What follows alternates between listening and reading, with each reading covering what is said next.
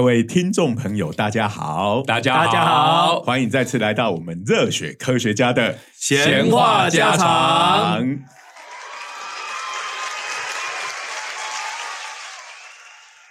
啦，阿文刚刚这个片头曲的时候，你在做那些有的没的动作，都被旁边的摄影机拍下来了。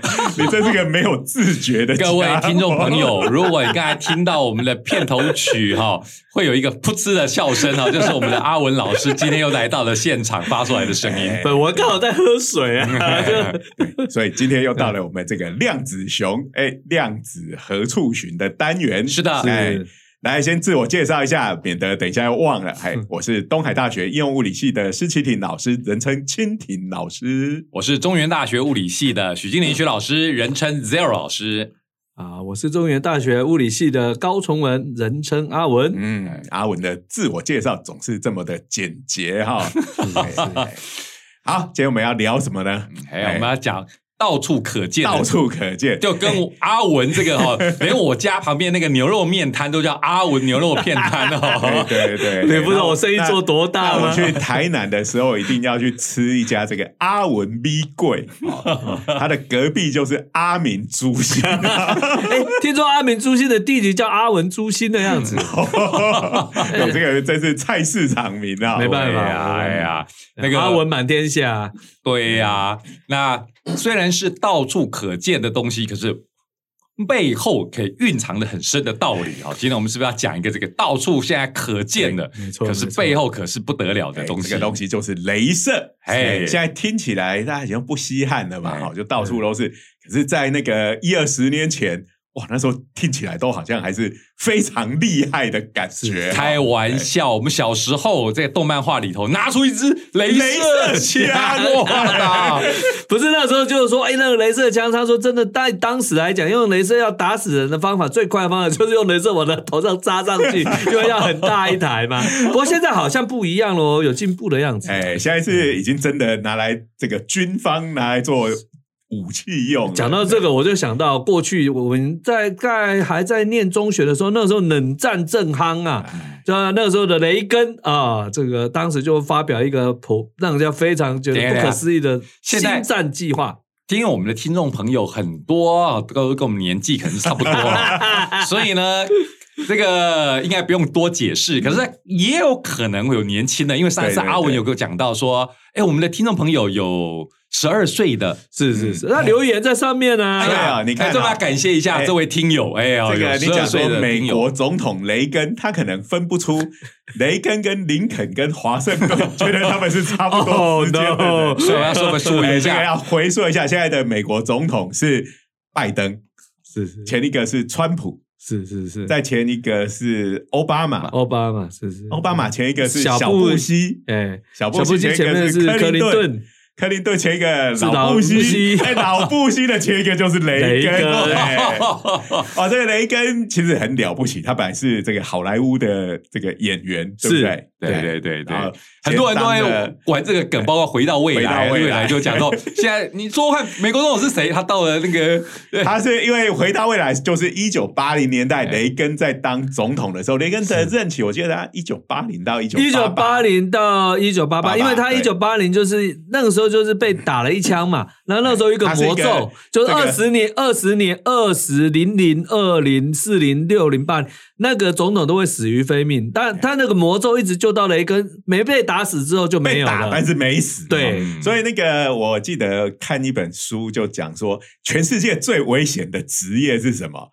哎，答案是美国总统。哎，那个被暗杀的死亡率很高。没有没有，其实真的讲起来呢，这个历史上呢，死亡率最高的职业应该是罗马的皇帝啊，特别是呃三世纪以后，几乎只有一个善终，绝大部分呢不是自杀，要不然就是被谋杀，要不然就是战死。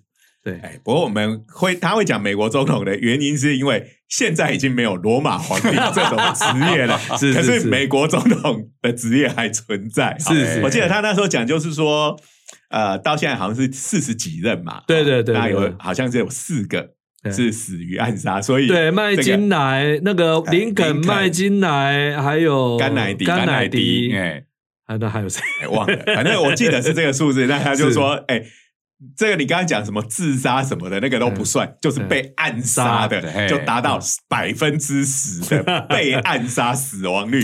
哇，这听起来真是好可怕。对呀、哎诶，尤其印象中就是林肯最有名嘛，对不对？然后另外一个就是那甘乃迪嘛，甘乃迪是是哎呀，哦，那个甘乃迪那个更戏剧性，整个因为他被录起来了。都被电视拍下来。对对对对对呀，啊，所以林肯不是林肯啊，雷根哦没死这个事哎，是那个电视也有拍到，当然拍到亮一枪，然后我就看他旁他就边的水壶被一个那个朱蒂佛斯特的影迷啊，给给给 打了一枪啊。对，这个当然背后又有很多阴谋论，是是哎嗯，对好。不过雷根呢，大家刚才讲到是回到未来调侃他的原因，是因为他其实是演员出身嘛，是而且是很高高又帅帅的这种，对对呃，不大红的。然后这个回到未来的这个主角，他回到哎，过去的时候应，该是一九六几年哎还是什么时候？那时候身为演员的雷根已经算有名了，是不不是那种大红的对对对，哎，那那个那时候那个博士就问他说啊，你说你一九八几年来的，你有没有证据啊？现在美国总统是谁啊？他就说是雷根，然后他就哈哈大哈哈大笑，怎么可能？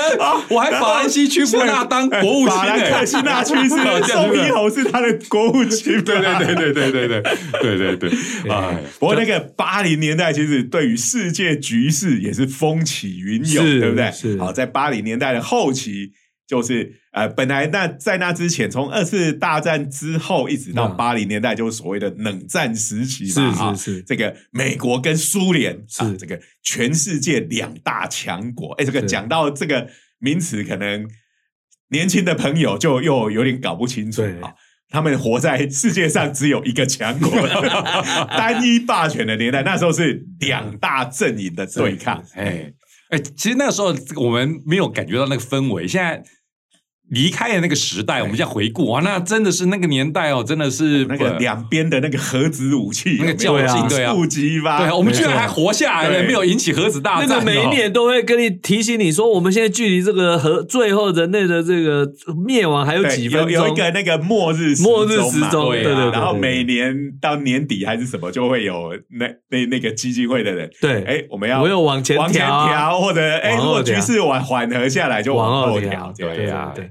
好，那这个雷根，其实我记得后来他有一个称号，就是说他是伟大的沟通者，是因为不愧是影星出身的，高高帅帅的，又口才又好，很善于跟大众沟通。嗯然后呢，这个提出来的计划的确很抓人眼球嘛。对，他提出星战计划。那这个星战计划就是说，他放很多武器要在太空上。那这个苏联要是胆敢放出核武器的时候，我们在还没有进入，就是进入大进程之后，就把它歼灭掉，所以他根本没有机会掉到美国。那这样就变成说呢，我可以打你，你不能打我，那你就死定了嘛。那所以其实这个计划一出来之后，把苏联吓得屁滚尿流。所以有人就甚至说，这个苏联就是被美国唬倒的，因为其实星战计划后来做了没多久就停摆了。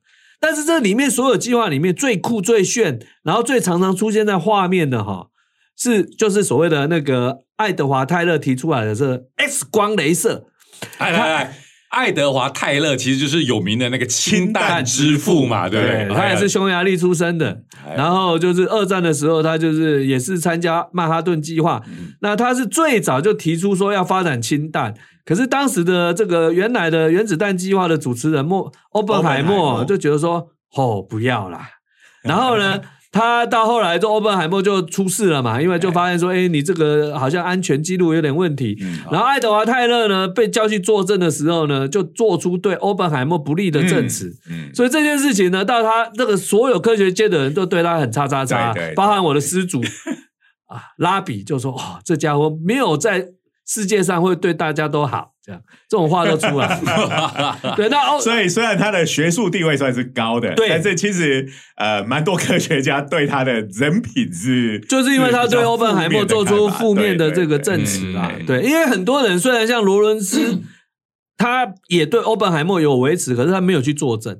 哎，嗯就是说至少做科学家嘛，哎呀，不要搞那么难看。那爱德华其就主要就是那个时代，因为这个二战结束之后，然后我们就变成是苏联为首的共产主义阵营跟美国为首的这个自由的资本主义阵营两边的对抗。对啊。那那时候就是开始有这种哎，我们要在在美国里头要抓这个共产主义分子，嗯因为就是苏联太快就原子弹试爆，就表示里面的确是有内奸嘛。嗯那其实事事过境迁，回国再来看，我觉得说，其实现在应该也也给爱德华泰勒一个一个，也不能说平反啊，就是说我们要公平来看待的话，他也有他的他的这个立场。因为从匈牙利出来的人呢，大概可以注意得到，他们特别反共啊，维特纳也好，威格纳啦，这个爱德华泰勒啦，就算是冯纽曼，他们后来跟美国军方都走得很近因。为匈牙利属于在比较东欧那一对那他们属于他们是不是华沙公约组织的？呃，不是这个问题而已，而是这些匈牙利人呢，其实他们在一战结束之后，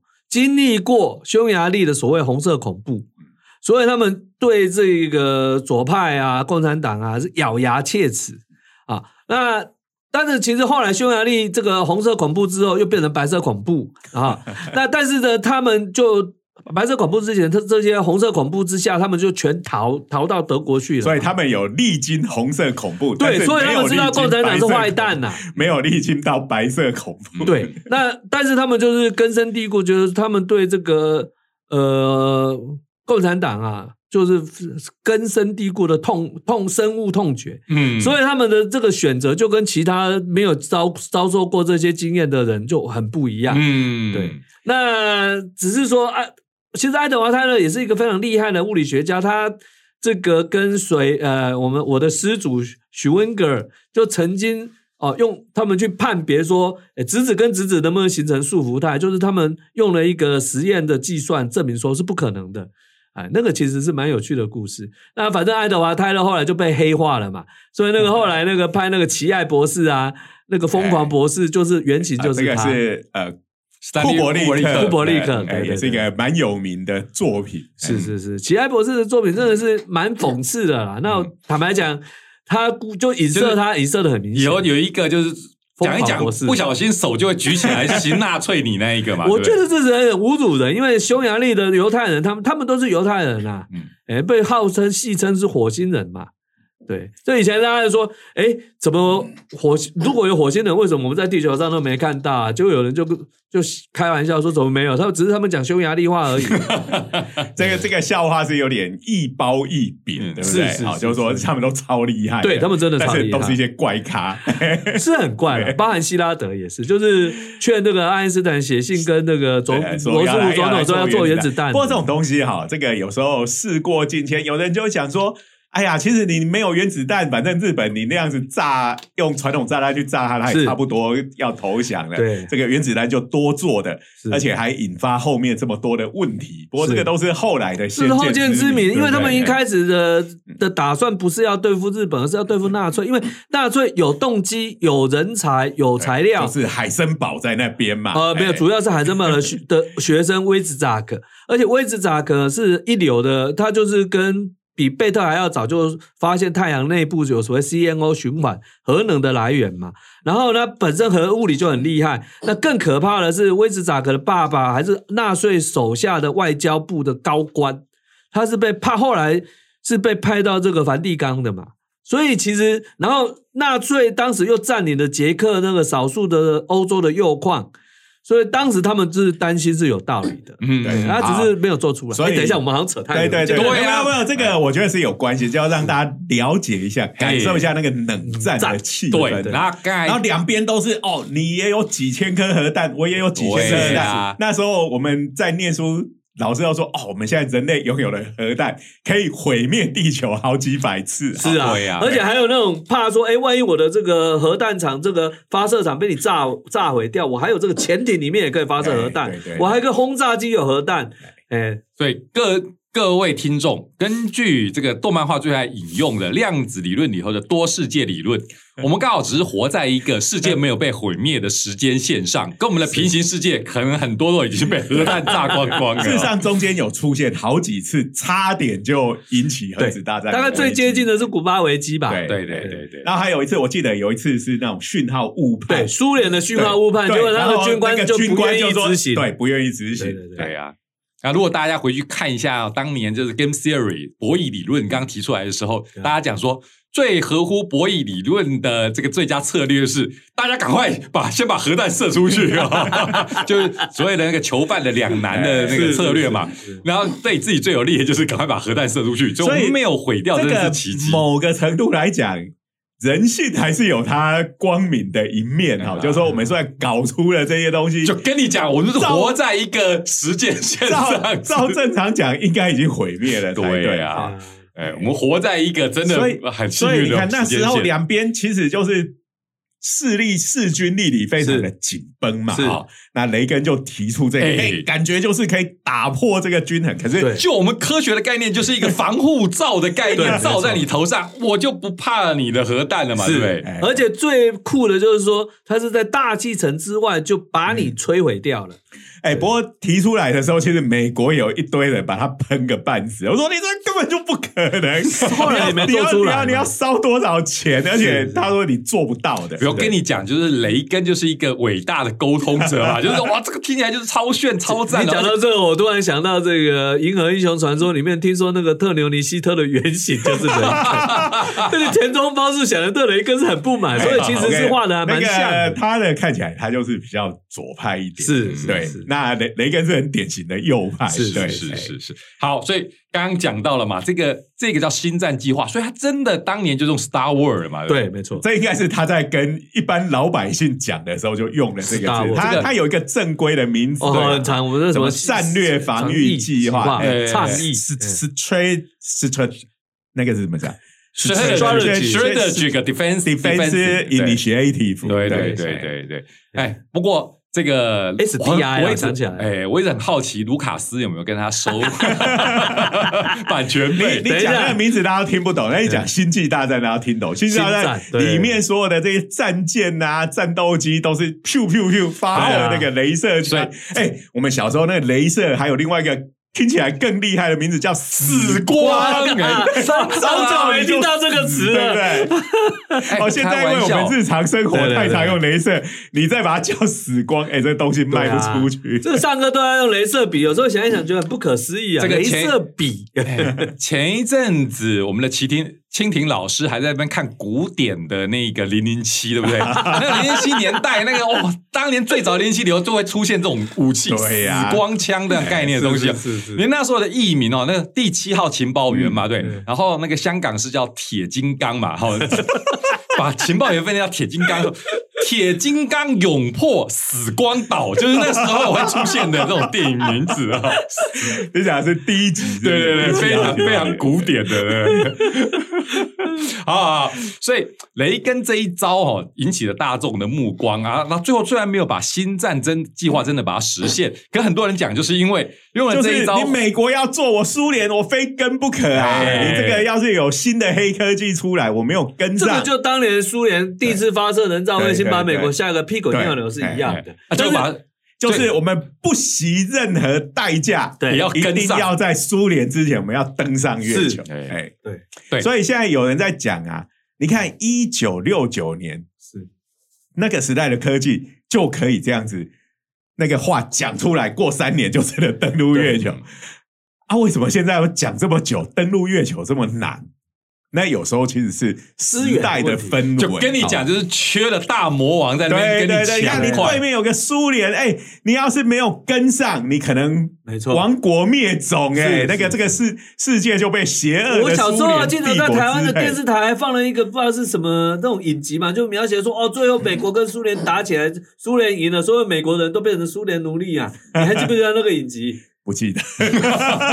名字忘了，回去查一下。有有有有有哎，印象超深刻的。所以你看，在当时一九六几年代推阿波罗计划，可以得到全国人民的支持。支持你把举国的预算全部砸在这上面都没有问题。而且美国的教育、科学教育也整个翻新嘛。啊，但是你现在这种环境，你说你要再去登陆月球，就会一定很多人你需要再找一个大魔王。对对对对，嘿，好了，所以啊，不过你看他哦，这个东西就一个发展来讲是有利有弊的。就是你看，我们很多人讲说，苏联那时候就是要一定要跟上，结果造成拖垮他的经济的一最后一根稻草。那有这种阴谋论是说，这就是雷根一开始的算计就是这样子。他还说要做这个星际大战，一开始就是打假球哦，这好像这个什么赌神上面在玩这个吹牛，对对对跟不跟跟不跟？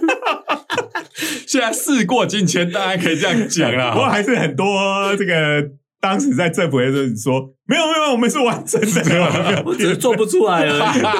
那因为到后来气氛和缓以后，当然你资源就没办法再再这么多，嘛，然后就没多久之后，这个苏联就都换了戈巴对戈巴契夫了嘛。对。为我记得小时候有一阵子，就苏联每年都会死一个领导人哦，，对啊，安德罗波夫啊，我记契呃什么什么契尔年契尔年科啊。我，记得从我有印象的第一个苏联，那时候都叫苏联的头子，对，哎他布里兹涅夫嘛，布里兹涅夫，对对，哎，他可能当的比较久，对他当了很久，他干掉了那个赫鲁雪夫夫。以后，一直是他嘛。哎。那赫鲁雪夫，我们都是比较大以后看历史文献嗯是是是。才看到的。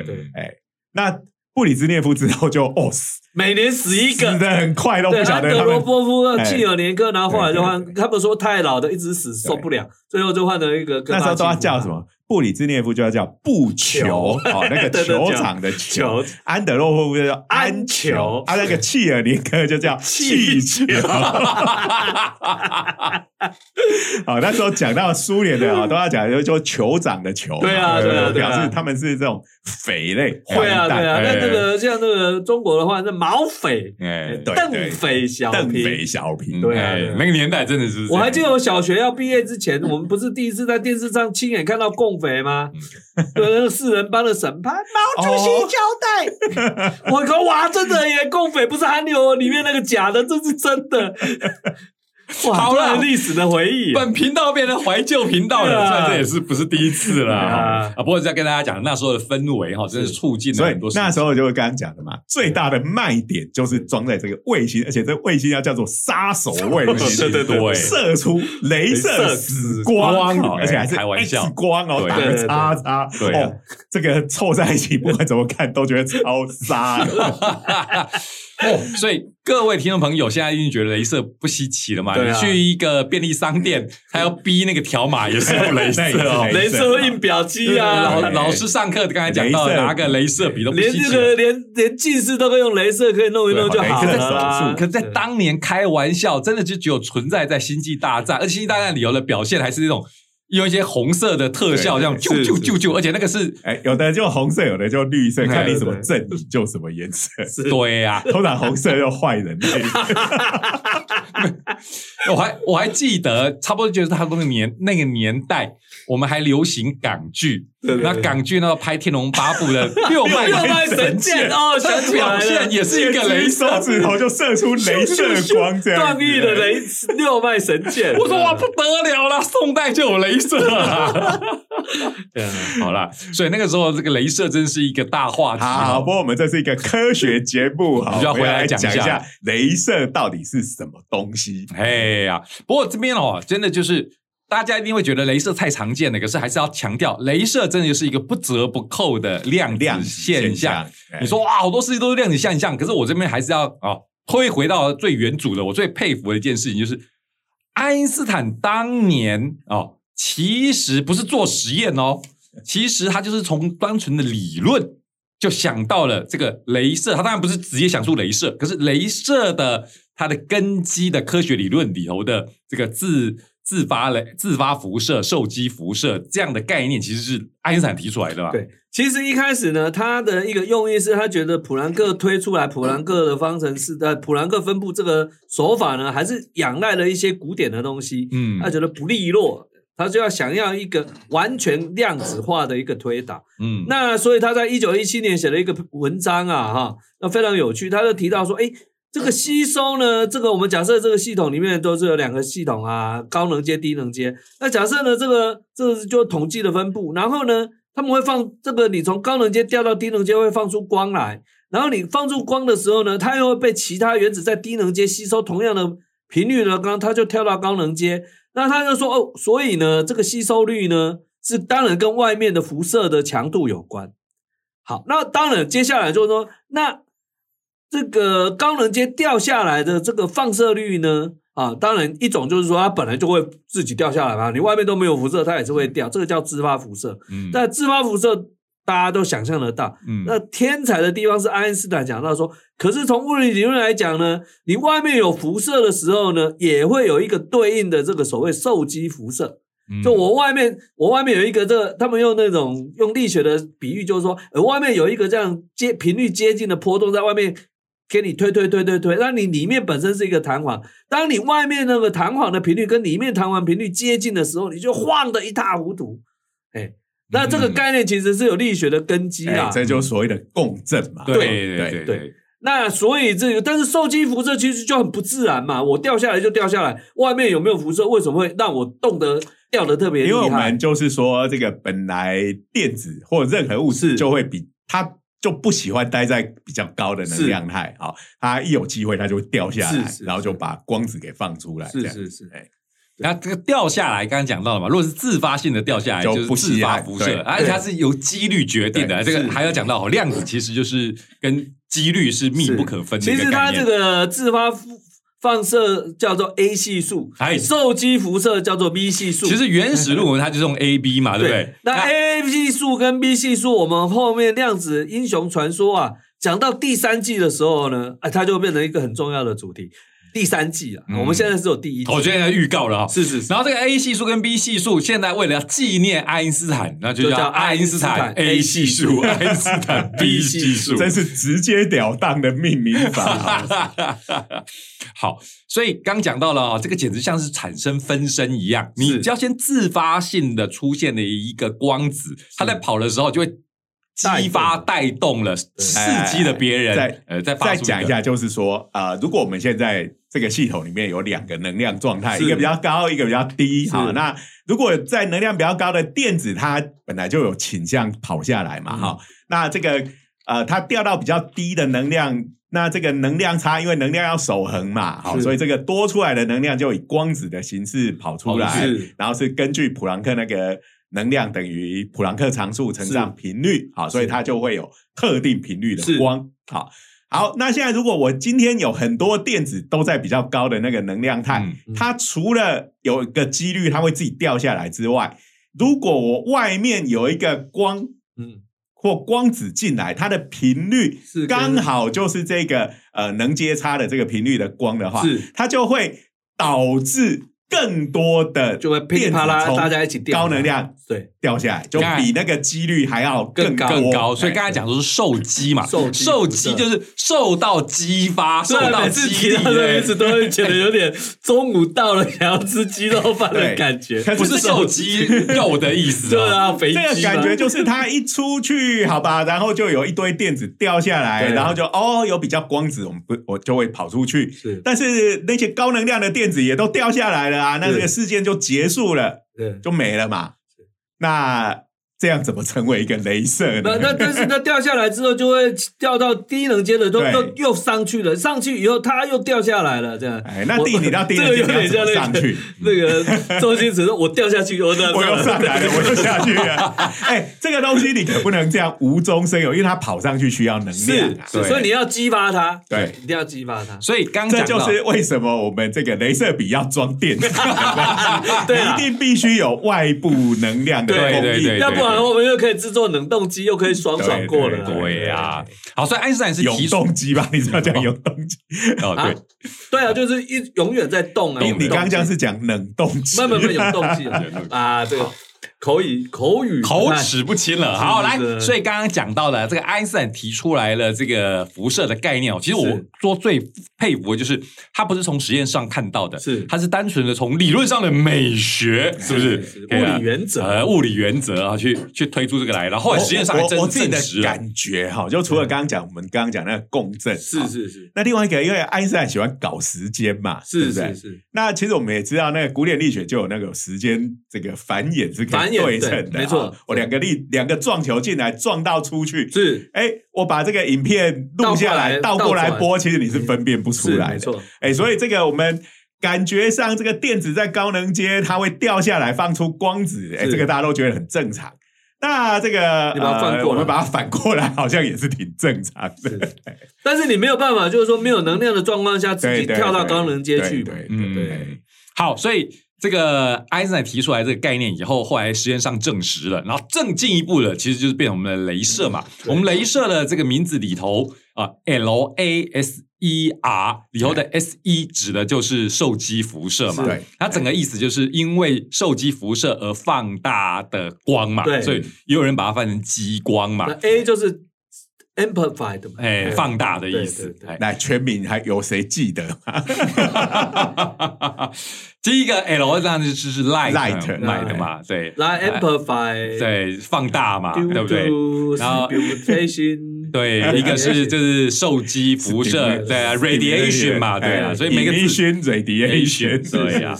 好，但但是实际上实用上，它是到一九六四年才第一次做出来，嗯。所以它也是也是就是说理论走很前面，可是后面实际上要做出来花了将近超五十年。那这有它的道理在，因为照一般的理物统计力学来研究的话，你能接大部分大家能接低的嘛，你要把东西往能接高的地方放，这个就是说算出来是需要能接高的粒子要多于能接低的粒子，这个现象才能够真的放大。这个有一个是一个不自然的现象这。个我们有一个名称叫做居量反转嘛，对哈，就是其实它是原原原名的话应该是 Population population inversion inversion 嘛，对不对？对？population 就是就我们这边翻居量，可是其实它就是一个，其实就是头重脚轻。对对对对对，所以他没有办法单纯像爱因斯坦原先想说两个能接就搞定，嗯。所以你需要去找三个能接，然后呢，这第三个能接呢那是高的，但是呢，都照统计力学讲，它的这个居量比较低，可是它会掉下来，但是呢，基于一些物理的理由，它不会掉到最低那一个，它会掉到中间那一个，那这个时候中间的第二个就会就会变成是对，嗯那就有可能产生居量反转。好，所以整个来说的话，镭射的话，它首先就是要有一个介质，是里它里头这边的介质里头，它就是要有能接，是对啊，这个能接至少你要有两阶，因为要上去下来嘛，对不对？对然后你要激发它，这个但激发其实两阶还不够，通常是要至少要三三阶阶对对，然后呢，你这个要外界的能量供给，这个供给的话，我们现在来看的话，你可以用光，你也可以用电，总之就是要把下面能接里头的电子赶到上面的能接上面去嘛，然后他们就很不爽嘛，对，可是很不爽，不知道怎么办。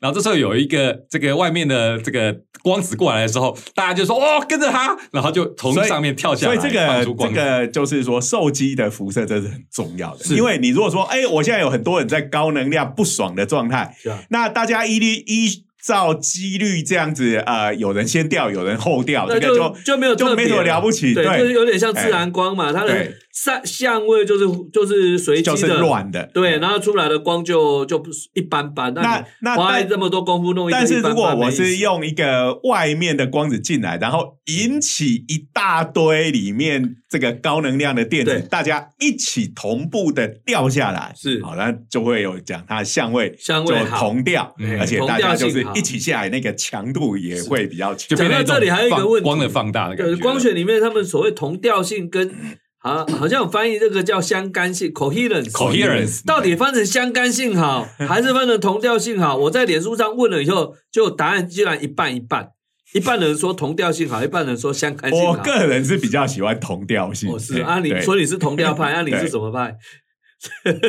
对，我我是，但赞成在什么时候就用不同的，跟玻璃二象性一样啊。那其实有时候所谓空间同调性、错，时间同调性，这其实又不太一样。这讲到后来，我也是没有，因为我我是觉得“相干”这个字已经有用在别的地方方了，而且就相干会有不好的联想哎嘛，这个谐音不太好。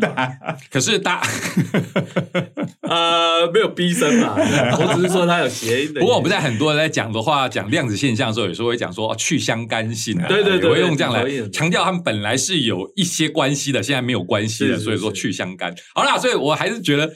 哎，我们这种最贼的回答就是，哎，你看上下文哦，不同的语境弹用不同的同调的话，其实感觉比较诗意。不是有一首台语歌叫做《想要唱同调》吗？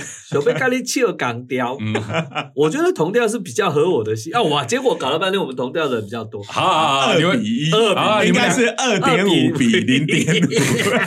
大胜，让你们两个去同调吧。好，所以呢，刚刚讲到了这个放大，如果真的在做实验的时候更加有效率，就是你还要做一个反射枪把它装进去。是哎，这个就是说，哎，本来刚刚讲，呃，这个一个外面的光子进来，让一堆电子同时从高能阶掉到低能阶，哎，这个已经是一个呃有放大的作用了。嗯可是这个我们觉得它还不够力，让它。来回再多几次对，诱发更多人参加这个队伍。哎，所以我们得要先把这些已经掉下来的光怎么样先关起来。哎对，可是光你要怎么关得住呢？哎，呃，反射枪，那就是用镜子嘛。对，镜子两边是镜子，然后两边的镜子，我们的这个这个反射枪其实就变成一个共振枪，就是光在里头来回啊，就我们也是一种共振的概念，来回跑来跑去，越来越强，越来越强。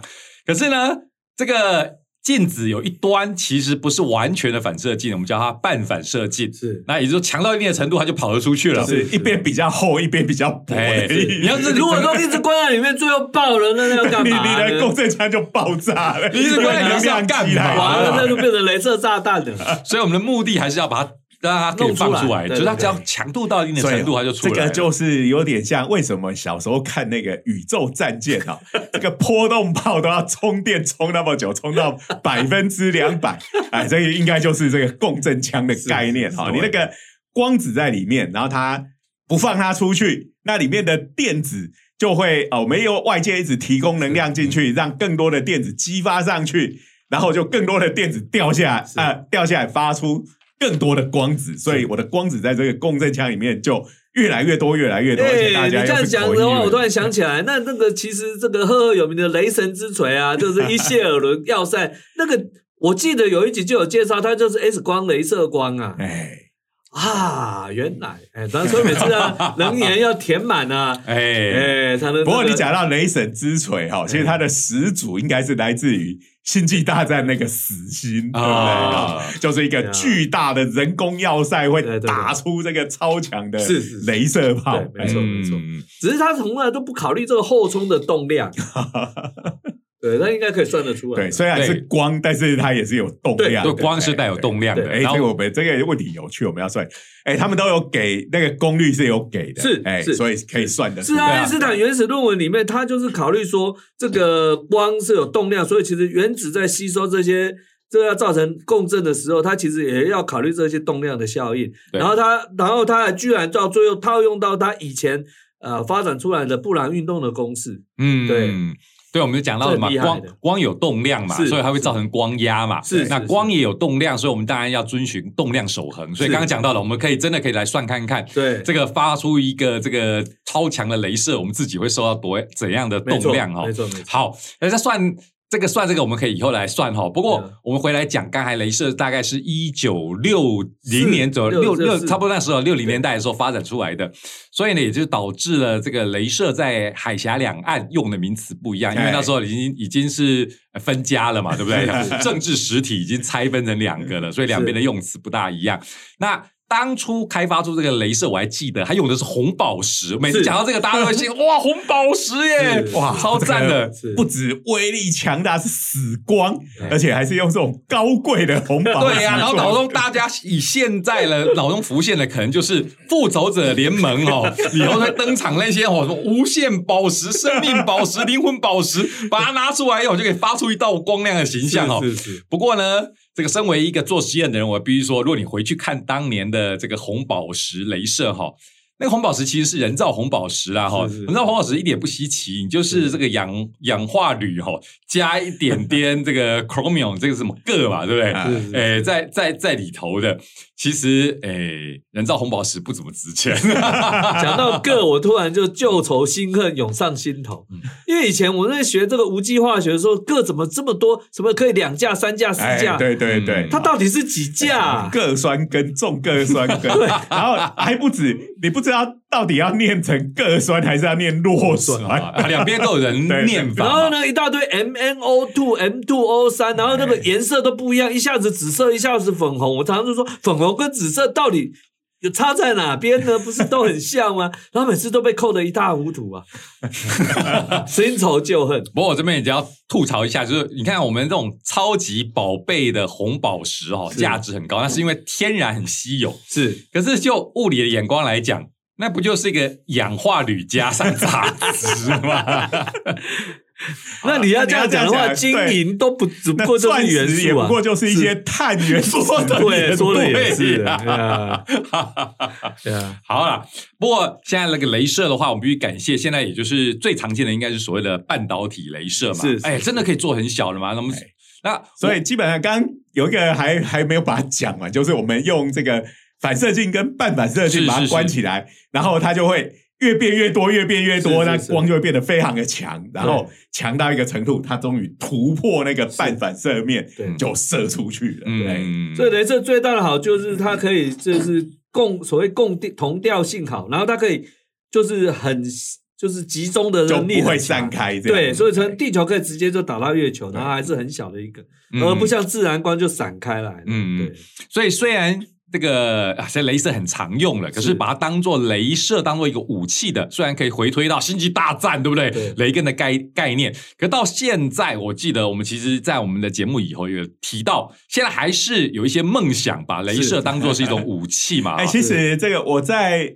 我们在这个节目哈，嗯嗯，量子熊还没开始 之前就讲有到了。报道报道过，这个美军真的有在开发。有有有，哎，不过用，而且用了很很炫的缩写，就是神盾局那个 sure 的，的。没有，我都觉得美国军方哦开发东西都是先凑一个很帅的缩写哦，再来再来回想他用哪些名字当做计划。不过现在的镭射武器跟我们以前科幻片的想象不太一样。是。我们以前都是觉得哦，那个能量超高的，像雷神之锤一样，这个挡我者死哦，就直接用那个高能量把对方打爆。嗯。是好，那现在我们的镭射能量还没有高到这种程度哈，所以他比如说拿镭射来做这个反飞弹的时候，其实是用这个镭射光，但相对。来讲也是很高功率的，但是它的能量还没有大到，哎，这个飞弹来一一发镭射就打爆它，对。它其实是照射在它这个弹头前面那边，因为那里有很多精密仪器，是就所谓的导航用的。巡巡标器，对把它那个巡标器那你这个。光照在上面呢，就有加热的效果，然后就把它烧坏，诶然后它就会它就会呃迷路，掉到什么地方？这以后无人机的对付无人机，搞不好就是要靠这一招了。对但是它镭射这个东西，虽然哎这样听起来没有很强的感觉，是但它有个好处，因为它是光速嘛，是啊，因为那种弹道飞弹哇。你射到大气层上面再掉下来，那个时候音速的十几倍了，是是是好，所以你用传统像我们这个爱国者飞弹去拦它，有时候很困难，因为速度实在太快了。但是你速度再多快，没有东西能够比光速还快。这个就是星战计划一开始宣传的时候，没有在画什么飞弹，都是用 X 光嘛，对呀、这个震慑效果十足啊。所以各位听众朋友，现在我们还没有办法实现死光枪这种东西哈、可是我们现在的镭射就足以照瞎你的眼睛啊，对不对？让这些飞弹瞎掉。对是，哎，所以这镭个笔你把它反转也是可以让自己瞎掉了。只是掉错地方，但它如果还是炸了，还是蛮可怕不过的。如果你对付飞弹，它只要在远处炸了，那对你来说危害就少很多了哈。哎，所以真的死道友不死贫道的概念。所以真的难的就是，就好像我们你要拿那个镭射笔去对付歹徒，真的要难的就是你理论上当然可以用镭射笔对抗歹徒，就是把它照瞎，但是难的就是要你要把那个光点对住他的眼一睛。对这个 Z 老师讲的这个是对付歹徒啊，不过这个这个这个动作真的很危险，大家千万不要做啊。对，然后前几年还有这个看到新闻，有一些白目的老外啊，嗯喜欢在机场外面拿镭射笔去照那个飞机在起降，照进驾驶舱里面，呃，那一照。不久后，警察 偶一偶一就把他们逮捕。了。所以现在好像有一些国家就是说，你要入境，你还不能带镭射笔。哦，真的啊，哦，对。都是这些人害的没办法这个都是世界上就是有这种白目嗯哈。啊，好。啊，所以刚刚讲到的哈，就是真的难的，就是要把这个镭射打在你的标的上面，所以这个而且还要照射要持续一段时间哦，对对。因为你的能量还不够高。不过我看这个研究的时候，我其实很开心，因为它是装在 F 十六上面嘛。哎对对对，我我们台湾家也有 F 十六，哎，对欢迎美军哎，来在装一个，哎来我们这边做实验我们也是有受到很多飞弹的威胁啊。对，哎，这上一次那个把气球打下来，它是用飞弹，还没有用镭射哈。它是用飞弹，因为那个可能气球皮很厚啊，那个镭射也现现在 镭射还是有点困难。他还是说，哎，你为什么要用飞弹这么贵的东西，不用机关炮打就好？机关炮就不行，因为它那个飞气球很大颗哈，是是所以你那机关炮打下去，它只会有一点漏气而已。哎，就是这个还没有到能够把它打爆的程度，就要用比较大颗的飞弹。上上次出动的好像是 F 二十二嘛，对不对？哎。世界上最强的战机，哎哎。终于有实战的对啊。这个大成绩啊。大家都喜欢，不是突然想到以前我们老师常，讲的，文金芬老师最喜欢讲一句名言，他说：“杀鸡用牛刀，那鸡会怎么样呢？” 那我们就想半天，说这句话什么意思？他说：“啊，然后鸡就死了。用牛刀杀鸡会怎么样？然后鸡就会死。还是会死，还是会死。哎，好，好，对，这个今天就是跟大家介绍一下这个镭射哦，还有这个，哎，已经几年，四十，这快四十年前的这个星际大战的计划嗯好，然后就这样子把一个世界超级强国苏联给瓦解掉了。嗯 好，哎，然后现在真实的世界也有镭射武器正在嗯开发中，嗯哎。好，那今天我们的时间也差不多了，哎哎，感谢国科会对我们的支持，还有各位听众朋友的收听。是那呃，就要拜托大家订阅。我们现在有两个 YouTube 频道，一个嗯就是量子熊，另外一个就是热血科学家的长话短说。我们今天的节目目叫做闲话家常，但是我们的 YouTube 频道哦就是叫做长话短说因。为因为 Podcast 就是要说很长，啊，是影片就是要讲很短。对对对 哎，但是呢，很有趣的是，我们 Podcast 的其实有侧录哈，也有放在 YouTube 对上面哈。如果大家看长话短说不过瘾，要看闲话家常，也一样看得到。都是放在长话短说那个频道里面。是是是欢迎大家来订阅、按赞、分享、开启小铃铛好，那我们下周见，拜拜拜。